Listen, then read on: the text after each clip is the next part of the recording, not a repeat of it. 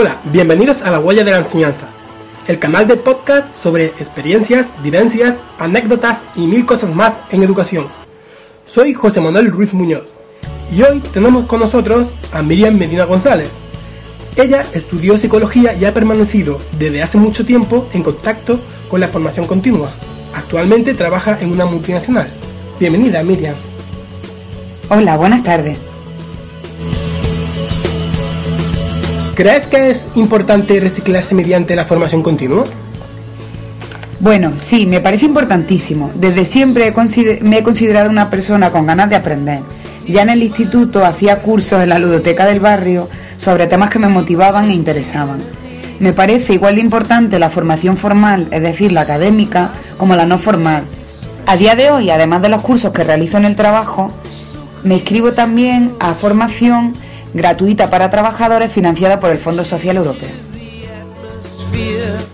Desde tu punto de vista, ¿por qué crees que es necesario seguir formándose una vez obtenido un puesto de trabajo?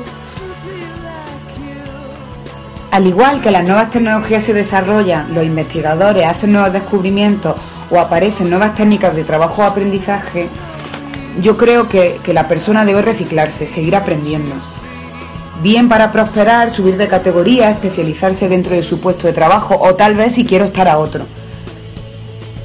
Conozco una buena frase que dice que el saber no ocupa lugar. Debemos ser personas activas, siempre tener ganas de seguir aprendiendo, descubrir nuevas cosas y continuar formándonos para ser mejores.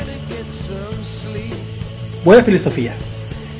Y ahora, en tiempos de crisis como los que corren, ¿qué tipo de formación puede ser útil bien para mejorar la situación o bien para buscar nuevas ideas. Pues a ver, a mí me parece eh, súper importante la formación en idioma y la formación íntegra del individuo a nivel psicológico y a nivel profesional. Por ejemplo, en el caso de mi empresa, están priorizando la formación en idioma. Han creado una escuela de idiomas de inglés y francés para, aparte de motivar a los trabajadores, para equipararlos con el marco europeo.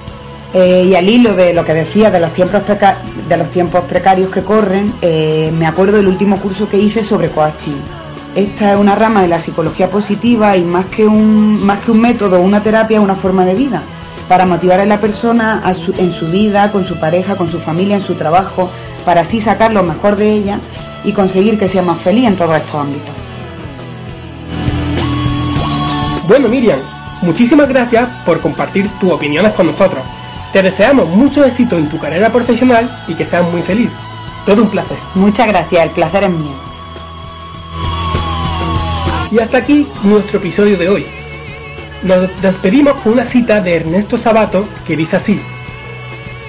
El ser humano sabe hacer de los obstáculos nuevos caminos, porque a la vida le basta el espacio de una grieta para renacer.